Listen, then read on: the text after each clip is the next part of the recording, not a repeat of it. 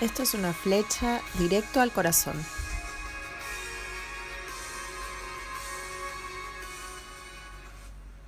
Las cosas que son necesarias.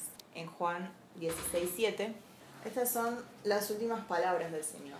Es como que les digo la verdad, conviene que yo me vaya, porque si no me fuera, el consolador no vendría a ustedes, mas si yo me fuere, os lo enviaré era necesario que el Señor se fuera porque se terminaba un tiempo, se terminaba el tiempo de, de Manuel, de Dios con nosotros, pero venía el tiempo de Dios en nosotros. Y esa es lo que los teólogos llaman la dispensación o el tiempo del Espíritu Santo. Cuando nosotros sabemos que bueno, el Señor se fue, murió, resucitó, 40 días después ascendió, a los cielos y diez días después de ese momento es Pentecostés.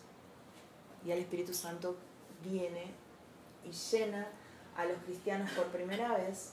A partir de ahí se produce la vida de Dios dentro de las personas. Hasta ese momento la vida de Dios estaba fuera. Todos los, hombres, salvo los del Nuevo Testamento, todo el Antiguo Testamento, los hombres que, y mujeres que admiramos, a lo largo de la Biblia no tenían al Espíritu de Dios dentro de ellos. El Espíritu de Dios estaba sobre el arca, estaba sobre, eh, sobre esa caja de madera, descansaba ahí la presencia de Dios, pero no estaba dentro de las personas. A nosotros nos es dado eso. Y Dios dice, les conviene que, que suceda esto cuando el Señor les dice esto, cuando el Señor les, les dice esto, necesitan nacer de nuevo, pero necesitan la vida del Espíritu dentro de ustedes. Les conviene que Emanuel se vaya, que Dios encarne y hueso, pero el Señor les dice, les conviene que el Espíritu Santo venga, que yo lo envíe para que viva en ustedes. Eso provoca el nacimiento de una vida espiritual en nosotros. Nacemos a una vida espiritual. Nosotros antes de Cristo eh, y eso también lo veíamos el viernes pasado, que nuestra vida se divide al igual que la historia, antes y después de Cristo. Y cuando nosotros vivíamos sin el Señor, estábamos muertos, nuestro espíritu estaba muerto. Cuando empezamos la vida cristiana, empezamos una vida espiritual. Y eso cambia, cambia el eje. No es solamente que día pasamos adelante, repetimos una oración y lloramos un poco o nos pusimos muy contentos o nos entró la paz y se nos fue todo lo que estaba pasando adentro. No. Eso produjo una transformación total en la vida de aquel que entiende lo que está pasando ahí. Aun cuando es inexplicable para nuestro cerebro. De repente estaba muerto y comienza a vivir. Estaba perdido y ahora está en Cristo. De repente estaba eh, en el reino de las tinieblas y ahora está en el reino de la luz. Todo eso pasa en el nuevo nacimiento. Y hasta que eso no pase, no hay nuevo nacimiento. No es que es un proceso, no, el, nacimiento espiritual es un acto instantáneo del, Espíritu Santo entrando en, en nosotras y empezando a vivir la vida de Cristo. Eso significa, como decía Pablo, yo ya no vivo más. Ahora Cristo vive en mí. Esa es la clave. Nosotros somos espíritu, alma y cuerpo. De esas tres áreas, el mundo se ocupa solo de dos. Y cree ocuparse ahora, porque de moda, de la tercera. Desarrolla todo lo que tiene que ver con el cuerpo. Entrena, gimnasio, baile, embellece y embellece y embellece, destruye y se ocupa del cuerpo, se ocupa del alma, se ocupa de las emociones, se ocupa de darle rienda suelta a las emociones, se ocupa de, de vivir lo que siente, de seguir a su corazón, de hacer lo que, lo que pinta, como si fuera una lotería. A ver, hoy me levanté bien, hoy me levanté cruzado y vamos a vivir así la vida. No, se ocupa de desarrollar su alma se ocupa, invierte en sus emociones, invierte en todo lo que tiene que ver con, con, los sentimientos, con los pensamientos, desarrolla su intelecto, porque el alma no solamente es eh, el sentir, es la mente también. Desarrolla el pensamiento, desarrolla filosofías, desarrolla creencias, desarrolla eh, eh, estudios profundos, más profundos, menos profundos, incluso pretende estudiar o saber o conocer a través de la razón y del entendimiento a Dios. Dios no quiere ser estudiado, quiere ser conocido. Y son dos cosas muy distintas. El espíritu es algo que el hombre no cuida, no desarrolla. Y por eso la mayoría, la mayoría del mundo estaba muerto. Son muertos que caminan. Sin Cristo, esa es la realidad de una persona. ¿Qué es la vida cristiana? Si yo tengo que describirle a alguien, bueno, te naciste de nuevo, ¿qué es la vida cristiana? ¿Qué es la vida espiritual? Hoy el hombre entiende que tiene que vivir una vida espiritual también, que el espíritu es parte de su vida, como nunca lo está entendiendo, pero pretende vivirlo sin Cristo. Y espiritualidad sin Cristo no existe, es un intento vacío, no existe algo bueno y eso es la realidad. No existe nada bueno sin Dios, no existe. No es que, bueno, pero puede ser bueno, pero hay que ver el caso concreto. Nos encanta eso del caso concreto. Bueno, no, no existe. La vida es antes y después de Cristo. La vida es con o sin Dios. No hay medios. ¿Qué es lo importante? ¿O qué es lo necesario? ¿O qué yo necesito saber para entender si estoy caminando bien, si estoy caminando para cualquier lado? O si entendí en este tiempo lo que, lo que verdaderamente era necesario o si necesito conocer todavía más. Para entender esto, les quiero compartir el capítulo de un libro que se llama El secreto de la vida cristiana y puntualmente el capítulo El secreto de los gentiles. Pablo de Tarso está hablándole a un numeroso grupo de paganos en Galacia, recién convertidos, que llenan la sala. Ahí está él confrontando problemas bien difíciles de resolver. Lo tenemos comunicando conceptos enteramente nuevos, en un ambiente imposible. Aquellos ex-paganos oían la palabra oración, pero para ellos eso era un concepto extraño. El concepto de diezmar no significaba nada para esa gente, porque por una razón que no podríamos conjeturar nunca, la mayor parte de ellos jamás había visto dinero. El dinero también era un concepto extraño, porque la mayor parte de esos gálatas vivían trocando mercancías.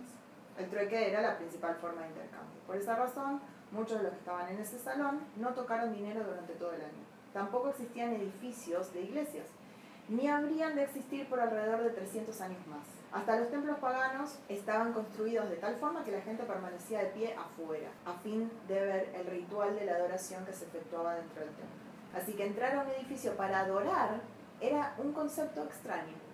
No podían entender jamás esto de ir a la iglesia. Y por último, si en aquella sala de estar había presentes entre 50 y 100 personas, no más de 5 o 6 sabían leer. Entonces, ¿qué evangelio eh, podía venir a ser adecuado para esa gente? Solamente uno. Un evangelio primitivo, pero que ya había sido experimentado en la Trinidad, traído a la tierra en Jesucristo y experimentado y transmitido por hombres que estaban estableciendo la iglesia a través del Espíritu Santo. Únicamente ese evangelio era adecuado a las necesidades de toda aquella gente.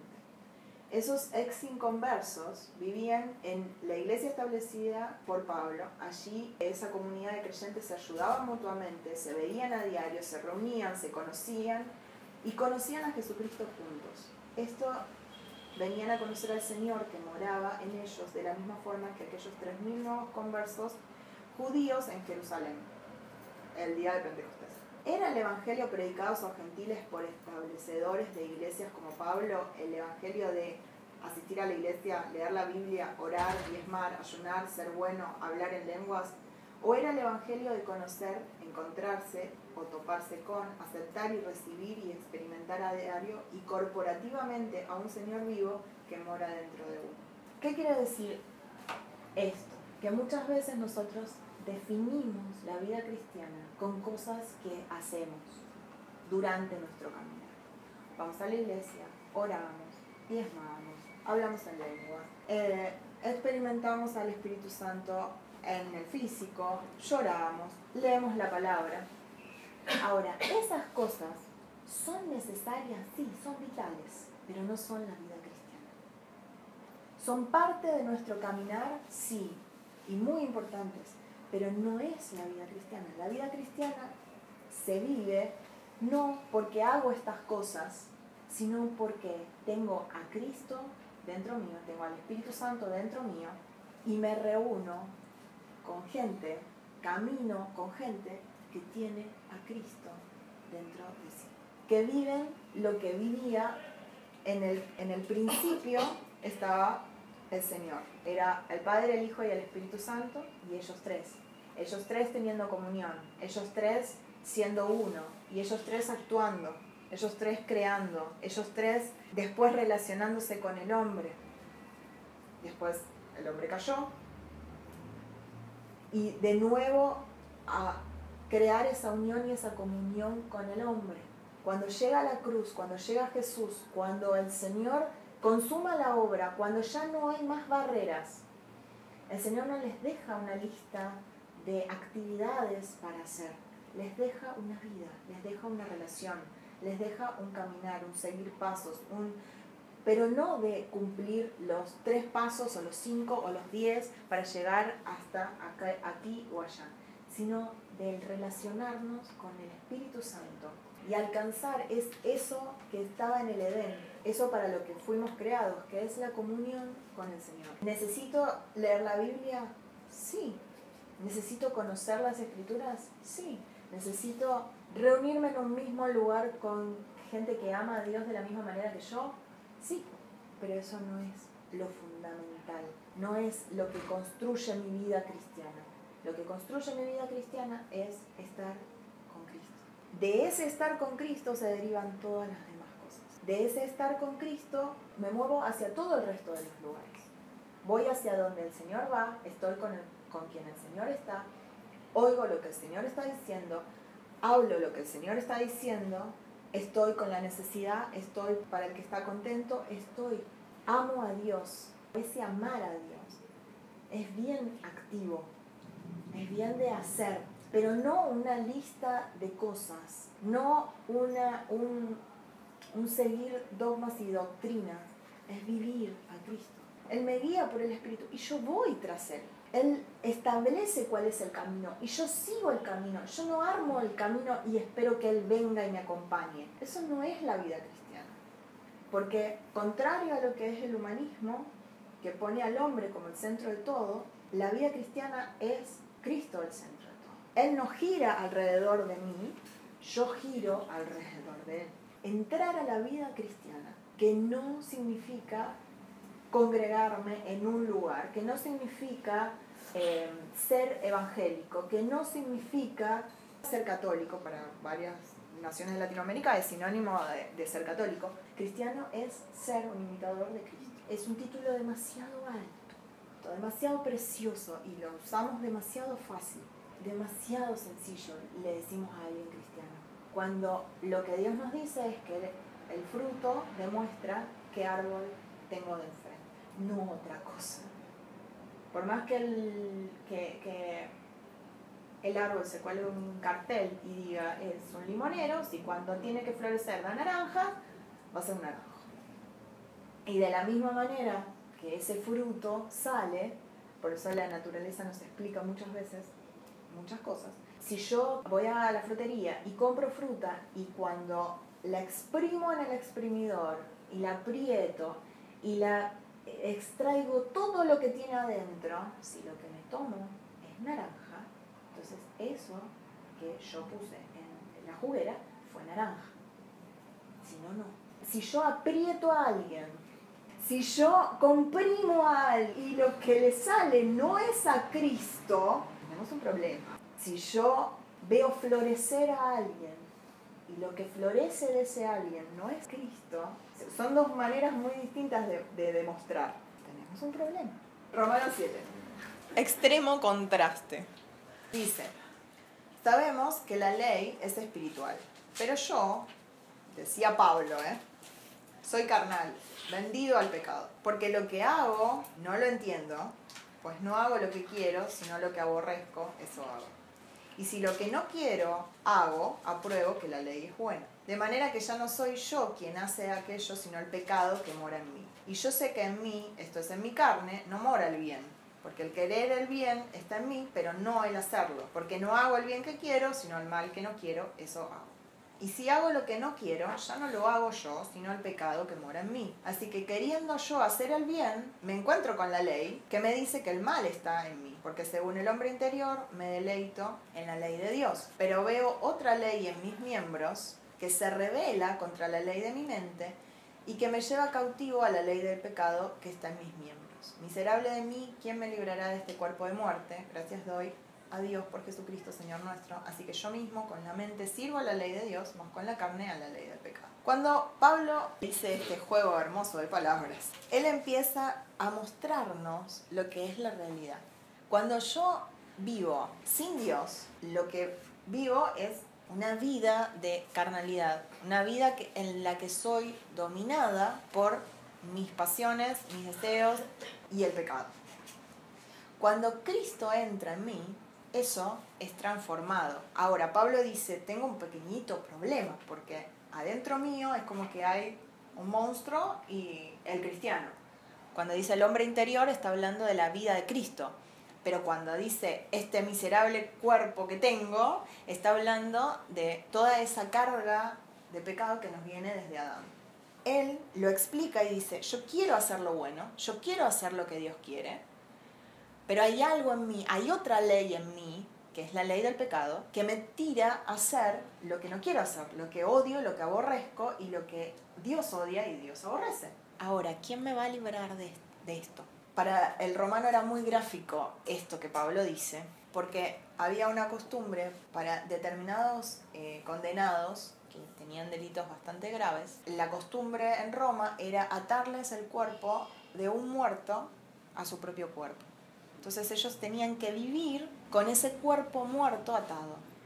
Por eso Pablo dice, ¿quién me va a librar de este cuerpo de muerte? Porque él compara esa naturaleza caída, esa naturaleza de pecado, con ese cuerpo que los prisioneros llevaban. Entonces yo así como ese prisionero transporta un, cuerpo muerto como parte de su condena, yo al vivir y al tener este adentro mío, este, este monstruo, transporto eso adentro. Y yo quiero hacer el bien, pero yo no lo puedo hacer porque lo que es en mí me tira del pecado y lo que voy y vengo y voy y vengo. Por eso la, esta es la clave para vencer todo en la vida del cristiano.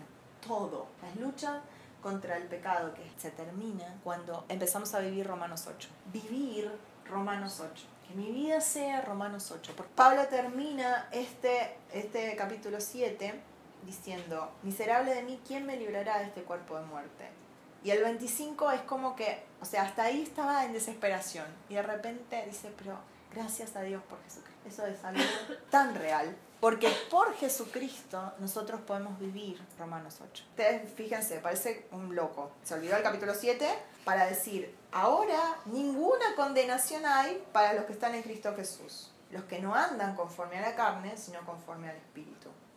Hace dos versículos eso era imposible. Ahora de repente cambió. ¿Por qué? Porque la ley del Espíritu de vida de Cristo Jesús me ha librado de la ley del pecado y de la muerte.